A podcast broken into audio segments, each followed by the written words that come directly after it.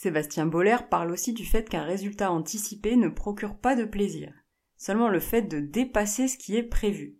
Donc si tu tiens la session d'écriture que tu avais prévue, tu ne seras pas vraiment satisfait outre mesure, ça sera quelque chose de normal, on va dire. En revanche, si tu dépasses, par exemple, la durée, ou si tu écris quelque chose d'exceptionnel, là, tu seras satisfait. Bienvenue au Café des auteurs, le podcast pour les auteurs en herbe perdus dans la jungle des conseils contradictoires. Je m'appelle Ingrid Lemaire, je suis auteur, diplômée en écriture créative et coach sur j'écrisunroman.eu. Ma mission avec ce podcast est de te détendre, de t'inspirer et surtout de te guider pour que tu puisses écrire le livre de tes rêves et le publier grâce à des conseils concrets et bienveillants et des interventions d'auteurs inspirants. Prépare ta boisson chaude favorite, c'est l'heure de souffler un peu. Hello collègues écrivains, dans cet épisode j'avais envie de répondre à une remarque que j'entends très souvent qui est globalement j'ai beau essayer, j'ai beau tout donner, je n'arrive pas à écrire et je ne sais pas pourquoi.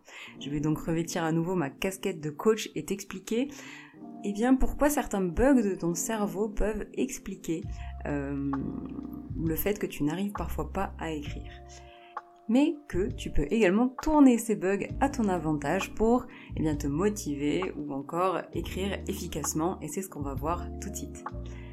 Alors, je vais notamment citer le livre Le bug humain de Sébastien Boller.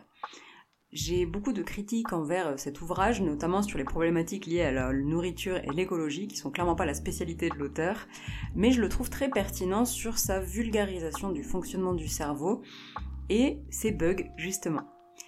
Alors, pour commencer, euh, ton cerveau est câblé pour la survie et ça a des conséquences sur ta façon bah, de te concentrer, de te motiver. En fait, notre cerveau, bon, on lui doit quand même d'avoir fait survivre notre espèce jusqu'à nos jours. C'est pas rien. Et pour cela, ben, il s'est à chaque fois développé, il a toujours évolué pour favoriser notre survie, à savoir les besoins que je qualifierais de besoins primaires, qui sont se nourrir, se reproduire, acquérir un statut social dans le groupe, préserver notre énergie et nous informer, toujours dans le but bah, de, survivre, d'identifier les dangers, etc. Ce sont ces deux derniers besoins qui m'intéressent aujourd'hui et on va commencer par la préservation de notre énergie. Et oui, en fait, tu n'arrives pas à écrire parfois parce que ton cerveau est fait pour te faire économiser de l'énergie. Et c'est pour cela que je dis souvent que ton principal ennemi pour écrire le roman de tes rêves, ce n'est pas ton emploi du temps surchargé, ni ton manque de sommeil, ni ta progéniture ou ton conjoint. Non, c'est la flemme.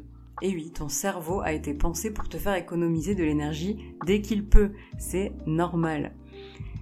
Je t'en parlais dans un épisode précédent qui s'appelle Pour écrire et publier ton roman Change tes pensées, que tu trouveras dans les notes du podcast. Écrire, c'est difficile. On se confronte à la page blanche, on se creuse les méninges, euh, on triture notre cerveau dans tous les sens et il dépense beaucoup d'énergie lors de la tâche on sort aussi de notre zone de confort. Et donc effectivement, notre cerveau n'a pas spécialement très très envie euh, de faire ça, il préférerait économiser de l'énergie, et donc il va trouver toutes les raisons qui peuvent nous empêcher d'écrire. Euh, et t'avais pas une, une lessive à faire? Ou allez, encore un petit épisode de la série et après je m'y mets.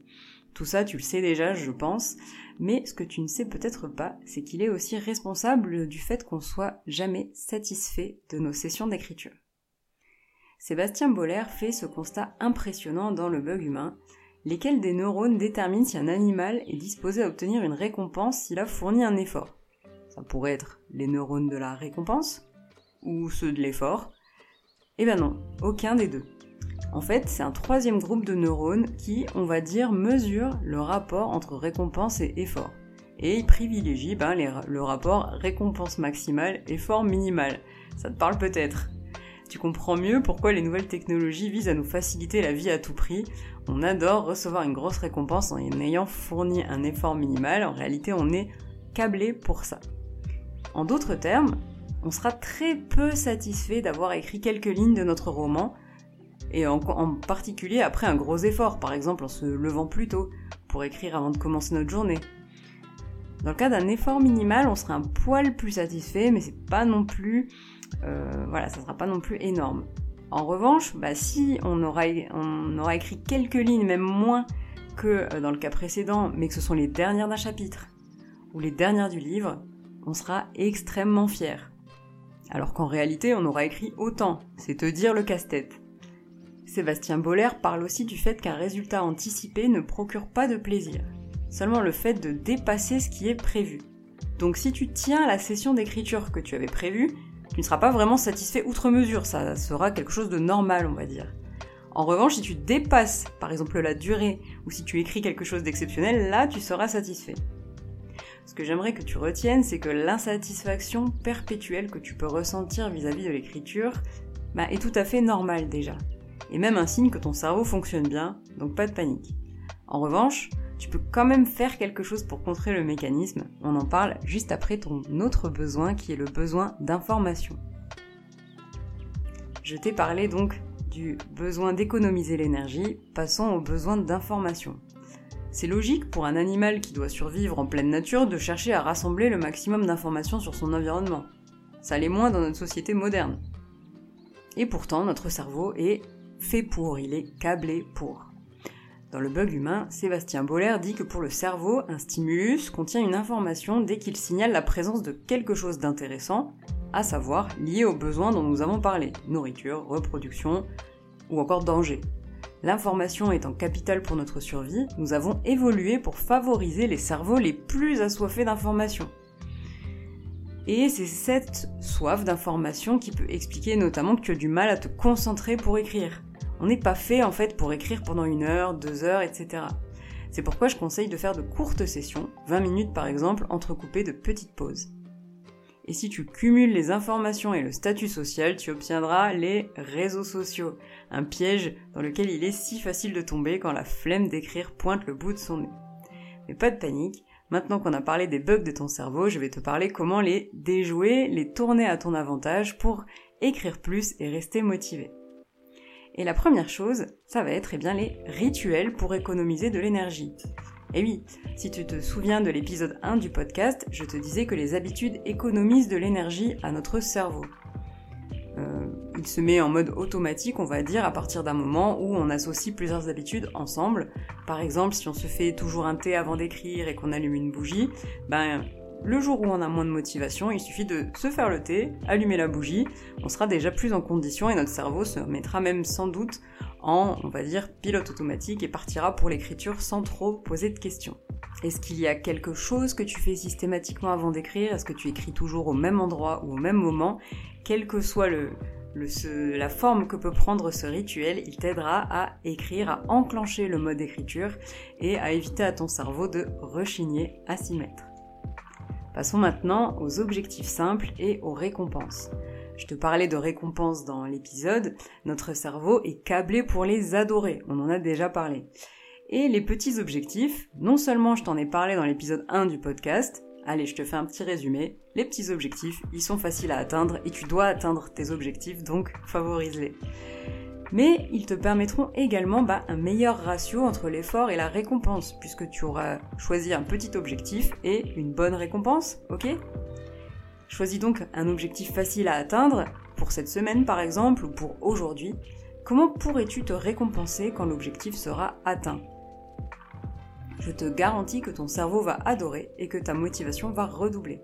Alors évidemment, je ne parle pas de t'offrir un resto 4 étoiles, loin de là, mais peut-être que c'est l'occasion de t'accorder un plaisir que tu ne t'accordes pas tous les jours, ou encore de t'offrir quelque chose sur lequel tu lorgnais depuis longtemps.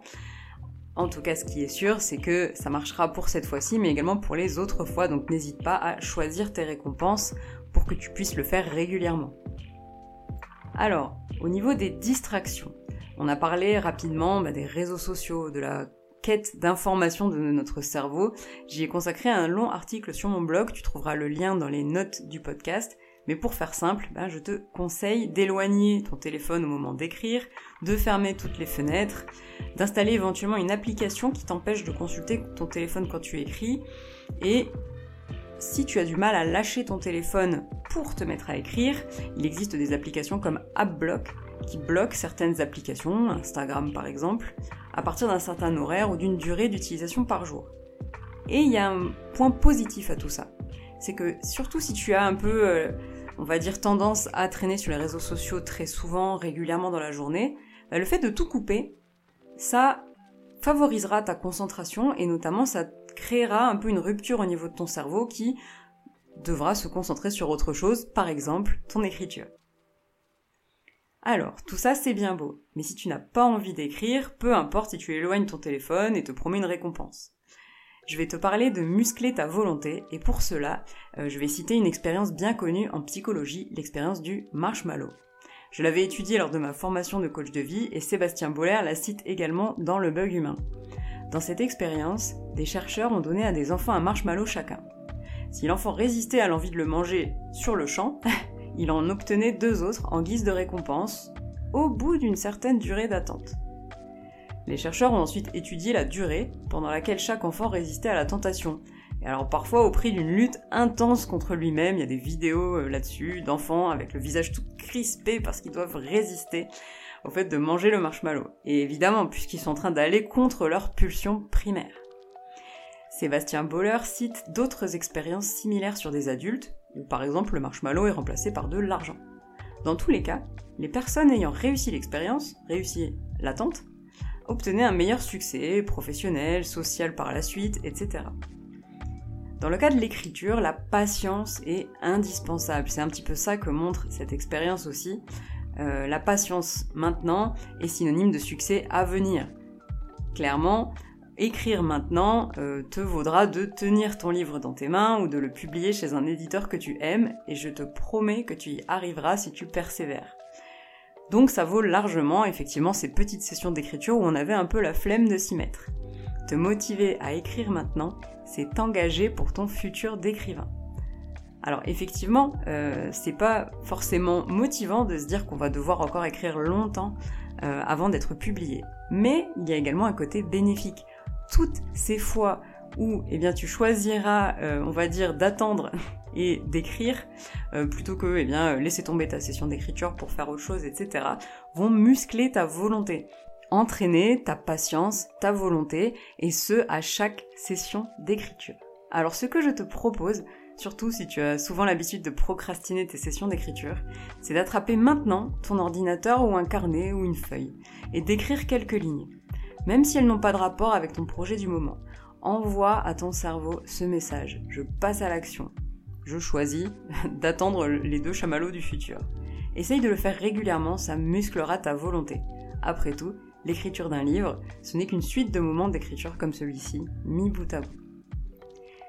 J'espère que cet épisode t'a plu. Si ce sujet un peu du fonctionnement de notre cerveau t'intéresse, n'hésite pas à me le faire savoir, soit eh bien en m'écrivant sur Instagram, j'écris un roman, ou encore en rejoignant la communauté des auditeurs du podcast sur j'écrisunroman.eu slash hello.